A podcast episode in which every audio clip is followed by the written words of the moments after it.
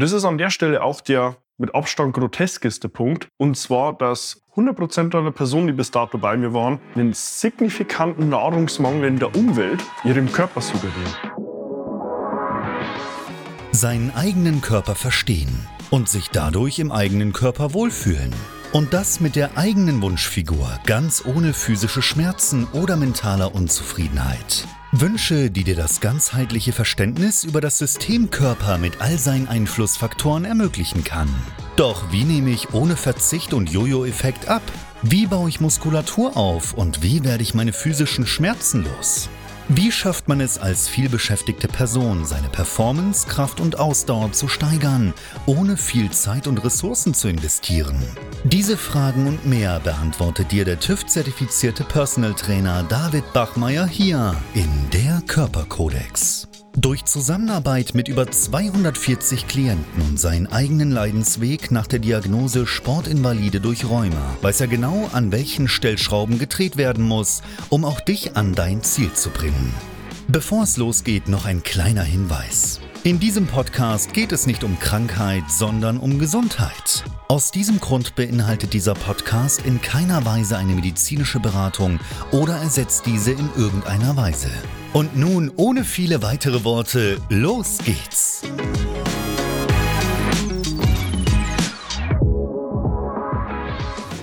Heute geht es um das allgegenwärtige und sehr kontrovers diskutierte Thema Kalorienbedarf. Und letztlich auch darum, was für Missverständnisse da draußen auch in der Online-Welt rumschwirren und was für dich wirklich Sinn macht.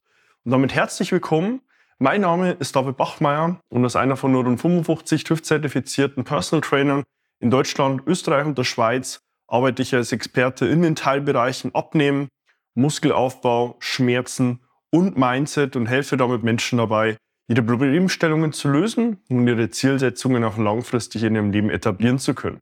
Nun, zum Kalorienbedarf muss man ja sagen, ist es generell ein Thema, das gibt es ja nicht seit gestern. Ja, es ist extrem ausgelutscht, in welchen Medien man auch immer versucht, sinnvolle Antworten zu finden. Es ist relativ unterschiedlich, welche Herangehensweise man findet. Und was ich selbst auch in der Zusammenarbeit seit jetzt fünf Jahren mit meinen Klienten verwende, ist letztlich der PAL-Faktor. Abkürzung aus dem Englischen steht für den Physical Activity Level.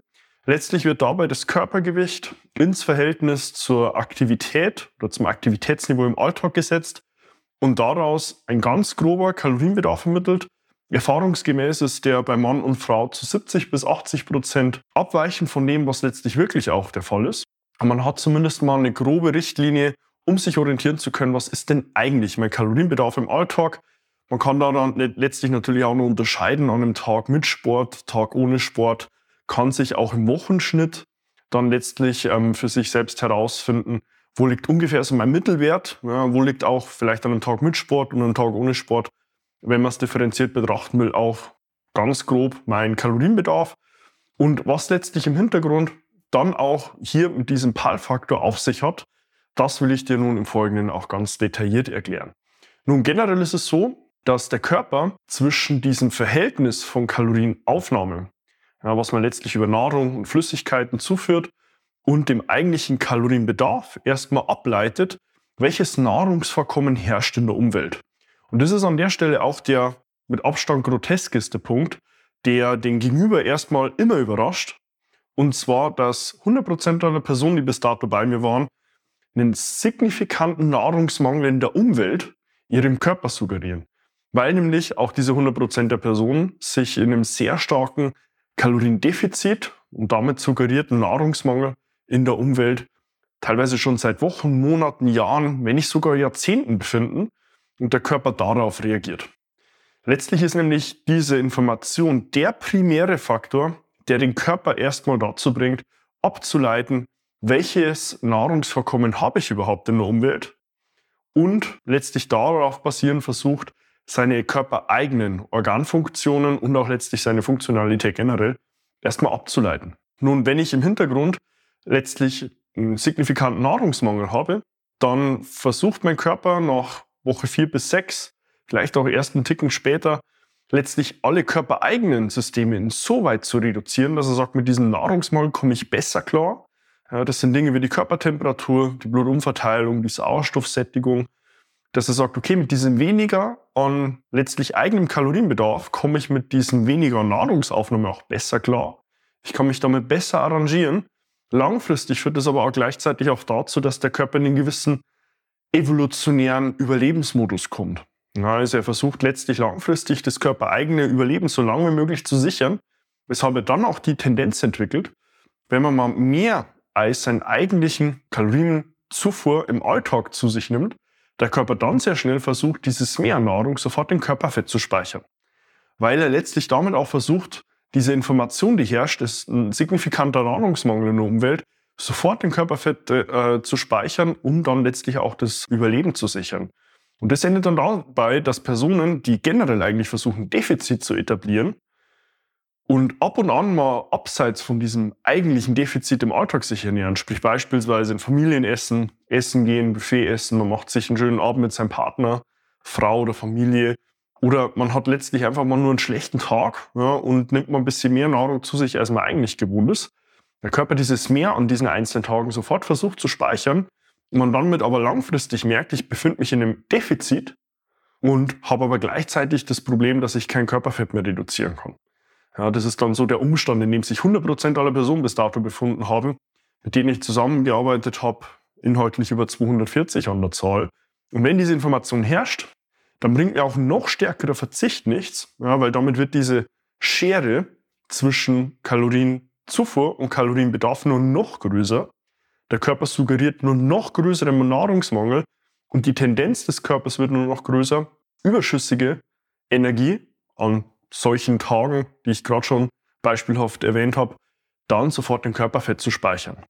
Den gleichen Hebel habe ich dann natürlich auch in die andere Richtung, wenn ich neben Verzicht eine Zeit lang relativ gute Erfolge gesehen habe, so nach Woche vier bis sechs, vielleicht auch Woche acht, vielleicht sogar auch erst nach Monaten gemerkt habe, hey, es geht nichts mehr über Verzicht, über Defizit.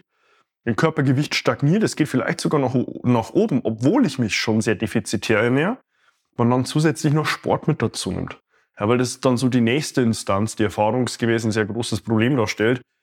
Weil wenn Verzicht allein nicht mehr reicht, dann kommt Bewegung dazu. Damit wird aber auch von der anderen Seite her die Schere nur noch größer. Der Körper suggeriert nur noch größeren Nahrungsmangel und die Tendenz des Körpers wird gleichzeitig auch nur noch größer, dieses Defizit mit einer noch größeren Tendenz an so abschweifenden Tagen, dieses Defizit in Körperfett zu speichern, letztlich dann auch so den großen Malus darstellt, äh, wenn man es mal so auf den Eigenversuch runterbricht.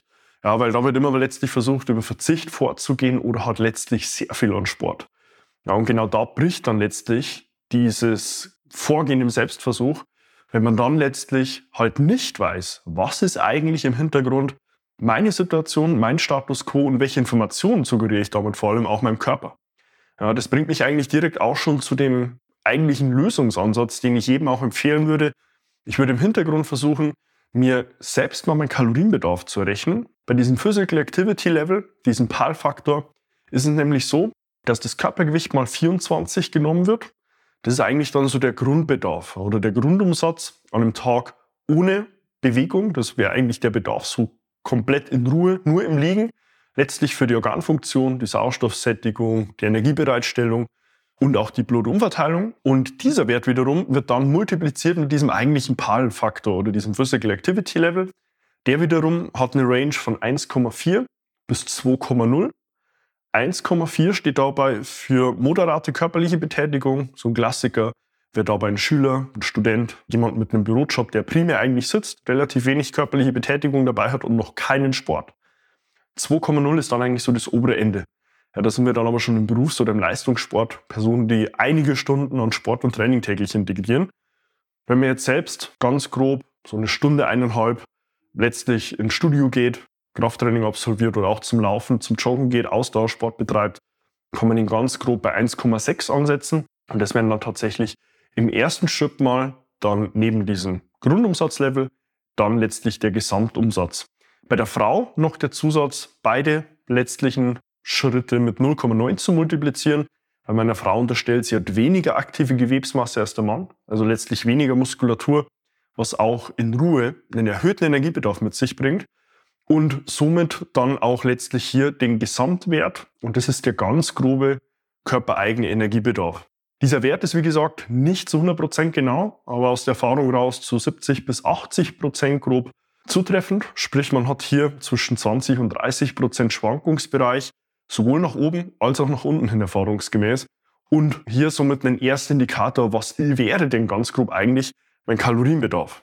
Wie gesagt, ich würde sowas auch immer zumindest mit einem Mittelwert ganz grob in der Woche betrachten. Wenn ich jetzt beispielsweise drei Tage habe, wo ich keinen Sport mache und ich habe drei Tage, wo ich Sport mache, würde ich mir aus diesen insgesamt drei Tagen, wenn ich jetzt nur mal Montag bis Samstag als Woche klassischerweise ansehe, dann letztlich auch als Mittelwert berechnen und gucken, was ist ganz grob so mein Mittelwert, damit ich eine vereinfachte Vorgehensweise habe. Man kann es natürlich auch tagesspezifisch betrachten. Allerdings ist das dann letztlich später auch in der konkreten Umsetzung für den Gegenüber meistens nur mehr Stress, als es wirklich Mehrwert mit sich bringt. Das ist eigentlich mal so der erste Schritt, hier mal zu sehen, was ist eigentlich mein körpereigener Kalorienbedarf. Der zweite Schritt besteht dann darin, auch mal aufzudröseln, was letztlich eigentlich meine Kalorienzufuhr ist. Ja, dafür gibt es tausende von Möglichkeiten, hunderte von Apps. Generell würde ich dir die App FTDB empfehlen, ähm, inzwischen mit dem Zusatz Extend am Ende. Damit hast du eigentlich das, die größte Datenbank an Lebensmitteln im deutschsprachigen Raum im Hintergrund, hat auch die längste Historie, damit auch die größte Kunden- bzw. userspezifische Datenbank. Du hast einen Barcode-Scanner mit dabei, kannst fertige Lebensmittel abscannen und hast dann direkt die Möglichkeit, sie mitzuschreiben. Du kannst dir selbst auch später Rezepte anlegen für Mahlzeiten, die du öfters zu dir nimmst. Du kannst im Hintergrund dann auch Dummies erstellen für Rezepte, die du nachkochst. Ja, du musst dann letztlich nicht mehr die einzelnen Lebensmittel mitschreiben, sondern kannst ganz einfach auf einen Dummy zurückgreifen, wo du nur noch die Menge an Eiweißen, Kohlenhydraten, Fetten angibst und dir der Dummy dann direkt schon die Kalorienanzahl mit an die Hand gibt. So hast du dann auch letztlich die Möglichkeit, direkt ein Verständnis für die einzelnen Lebensmittel und deren Kalorienmenge, als auch die Aufteilung in Eiweißen, Kohlenhydraten, Fetten zu bekommen und hast damit letztlich auch die Möglichkeit, direkt ein Ernährungsverständnis aufzubauen. Das würde ich dir im Hintergrund auch immer empfehlen, dich direkt auch mal mit den Lebensmitteln konkret auseinanderzusetzen, anstatt jetzt über andere Instanzen wie Weight Watchers beispielsweise Substitute dafür zu bilden und das über eine Ampelfarbe oder eine Punktvergabe zu lösen, weil damit fehlt dem Gegenüber halt langfristig immer noch das Ernährungsverständnis, auch zu sehen, was ist denn ganz konkret in den Lebensmitteln drin. Das wäre dann eine Aufgabe für mindestens mal 10 bis 14 Tage. Würde ich dir deshalb empfehlen, weil du damit zweimal vom Montag bis Freitag abbildest, also zweimal so ein klassischer Wochenalltag und zweimal auch das Wochenende. Das kann erfahrungsgemäß relativ stark unterschiedlich sein und hast damit dann letztlich auch die Möglichkeit, einen sinnvollen, validen Mittelwert zu bilden. Wichtig ist hierbei zu erwähnen, dass die Ernährungslexikas im Hintergrund, auf die sich auch immer diese Apps stützen, letztlich von den einzelnen Lebensmitteln her immer nur einen Mittelwert darstellen von verschiedenen Sorten, verschiedenen Reifegrädern Letztlich hast du auch hier eine relativ große Schwankungsvarianz in der Nährstoffdichte der einzelnen Lebensmittel. Also wenn ich jetzt eine Banane von Edeka mit einer anderen von Netto beispielsweise vergleichen würde und ich habe die gleiche Einwaage, dann habe ich hier letztlich auch immer noch die Möglichkeit, dass die Energiedichte sehr stark variiert. Weil wie gesagt, unterschiedliche Sorte, unterschiedlicher Reifegrad. Teilweise habe ich bis zu 50 Prozent Energievarianz aus Lebensmitteln selbst betrachtet. Also was man hier tut, ist sehr viel Pi mal Daumen. Das sollte einem dann auch den Stress nehmen, wenn man selbst mal mitschreibt und sagt, hey, ich habe jetzt irgendwo extern was gegessen oder ich wurde eingeladen oder mein Partner hat eine Portion für uns beide gekocht. Ich habe was genommen davon. Ich weiß ja gar nicht, wie viel da von den einzelnen Lebensmitteln drin war. Ja, entspann dich da, weil letztlich diese Lebensmittel selbst eine sehr große Varianz haben. Das sollte dir hier, wie gesagt, den Druck auch nehmen. In diesen Apps hast du dann letztlich nur die Möglichkeit oder die Aufgabe, die einzelnen Lebensmittel mit einer Menge zu versehen. Und dann wird im Hintergrund im Dreisatz direkt schon runtergerechnet, was je Lebensmittel und damit letztlich auch je Mahlzeit, je Rezept die Kalorienmenge auch darstellt. Das wäre dann so der zweite Schritt, mal zu ermitteln, was ist denn eigentlich deine Kalorienaufnahmemittel? Und daraus wiederum ist die nächste Aufgabe von dir, dann diese beiden Faktoren ins Verhältnis zu bringen. Zum einen, was ist grob dein Kalorienbedarf im Mittelwert innerhalb der Woche, ja, letztlich in äh, das Verhältnis gesetzt zwischen Tagen, wo du Sport treibst und wo du keinen Sport treibst.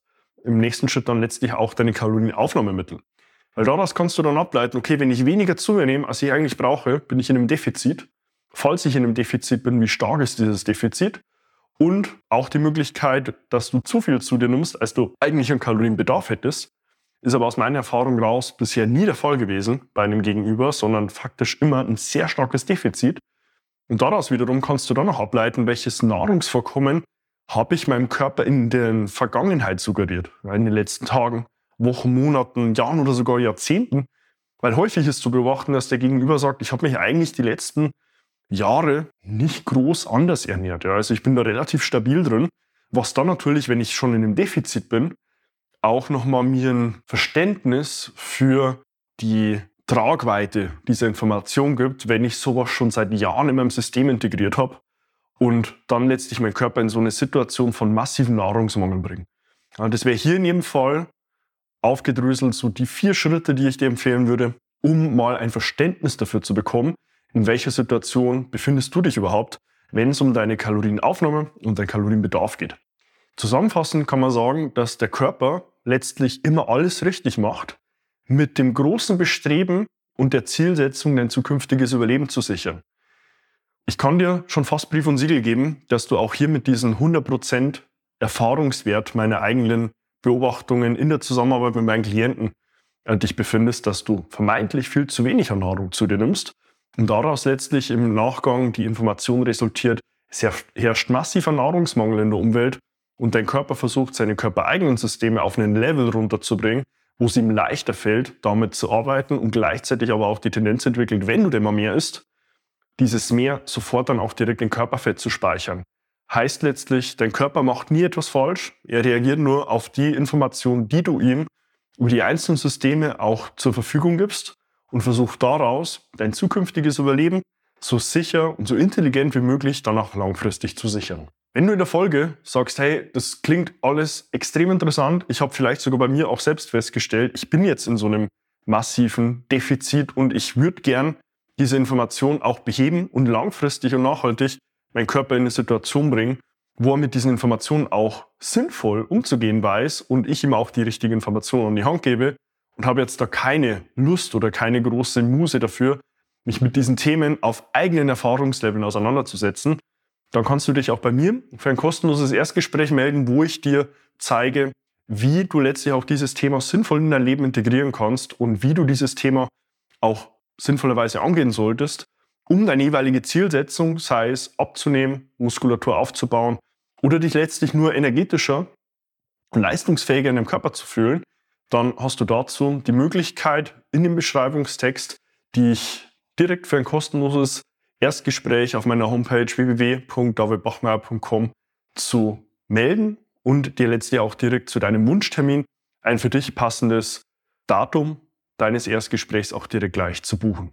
Folge mir auch gern auf Instagram, um über fortlaufende Inhalte meiner Arbeit auf dem Laufenden zu bleiben und schreibe mir dort auch gern, wenn von deiner Seite her zu diesem Thema ganz konkret, als auch natürlich zu dem ganzen Systemkörper noch Fragen offen sind, die du gerne geklärt haben willst. Wenn du jetzt wissen willst, wie du dich endlich wieder in deinem Körper wohlfühlst, dann geh jetzt auf davidbachmeier.com und buche dir dein kostenloses Erstgespräch. David Bachmeier und sein Team finden mit dir gemeinsam heraus, vor welchen Herausforderungen und Problemstellungen du stehst und erarbeiten mit dir gemeinsam eine Strategie, um deine Ziele zu erreichen. Buche dir jetzt dein kostenloses Erstgespräch auf davidbachmeier.com.